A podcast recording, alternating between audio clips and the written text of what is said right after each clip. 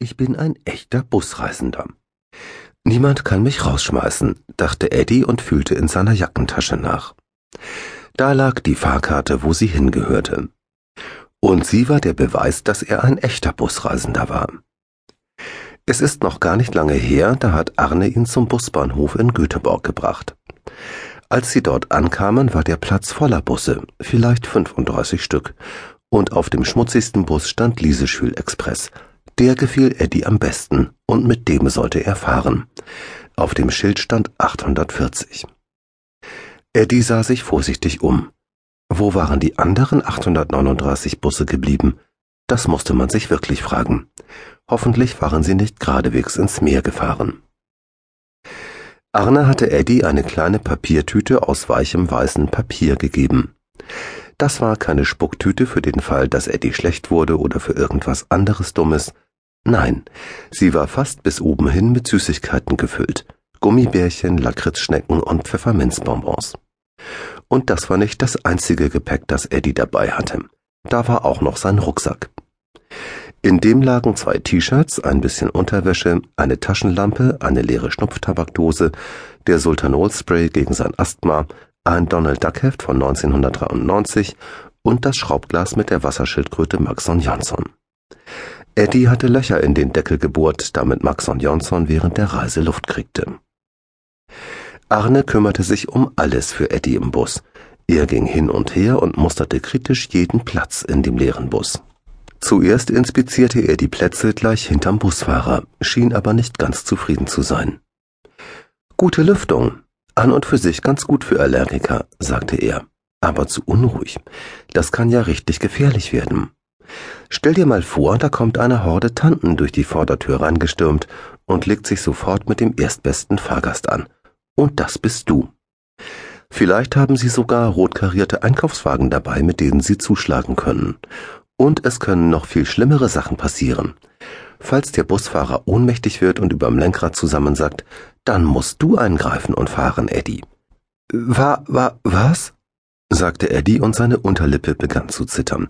Ich kann doch keinen Bus fahren. Ich bin doch erst sieben Jahre alt. Gerade deswegen sollst du ja auch nicht hier sitzen. Dafür sorge ich schon, sagte Arne zufrieden. Da hast du Glück. Sie bahnten sich einen Weg durch den fast unheimlich leeren und stillen Bus. Es war nicht mal richtig hell da drin. Nein, es war schummrig und es roch nach alten Bananen. Als sie zum ersten Platz hinter der Mitteltür kamen, leuchtete Arnes Gesicht auf. Der ist gut, sagte er. Hier hast du genügend Platz für die Beine und brauchst dich nicht wie eine Ziehharmonika zusammenzufalten. Eddie guckte auf seine kurzen Beine runter. Die Jeans waren fast sauber. Das wird prima, Harne, sagte er begeistert. Hier setz ich mich hin. Hier hab ich genügend Platz für die Beine und muss sie nicht wie eine Ziehharmonika zusammenfalten. Ich heiß Arne, sagte Arne, aber seine Stimme klang nicht böse. Genau, antwortete Eddie. Jetzt fällt's mir wieder ein. Bewundernd guckte er seinen großen Bruder an. Arnes runde Brillengläser waren ganz frisch geputzt und blank. Das waren sie meistens weil Arne sich nichts entgehen lassen wollte. Er wusste tatsächlich fast alles, obwohl er doch erst zehn Jahre alt war. Zum Beispiel, wie Zentralschlösser funktionierten. Eddie wäre froh gewesen, wenn Arne im selben Bus wie er mit nach Lüseschielen gefahren wäre. Aber das wagte er nicht laut zu sagen. Das hätte Arne nicht gefallen. Und außerdem sprichst du nicht mit fremden Leuten, schärfte Arne ihm mit strenger Stimme ein. Fremde Leute wollen dir bloß Kokain aufschwatzen. I, dann nehme ich aber nur ein kleines Stück. Was ist das übrigens? fragte Eddie. Er fand es klang irgendwie lecker. Coca-Cola mochte er sehr gern. Von Kokain bekam man wahrscheinlich noch mehr Nasenkribbeln. Arne seufzte. Das ist Rauschgift. Weißt du denn gar nichts vom Leben? Er fasste nach Eddies Handgelenk. Dort saß ordentlich befestigt Arnes eigene Swatch-Armbanduhr mit Tigerband aus Kunststoff. Plötzlich bereute er es, dass er sie verliehen hatte. Pass bloß gut auf meine Tiger Clock auf, sagte er. Er sprach es englisch aus. Tiger Clock, sagte er. Kannst du denn jetzt die Uhr? Oh ja, sagte Eddie.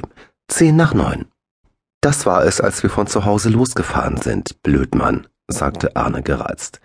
Es ist sinnlos, dass ich dir meine Uhr leihe, wenn du sie doch nicht kannst. Das ist dir ja wohl klar.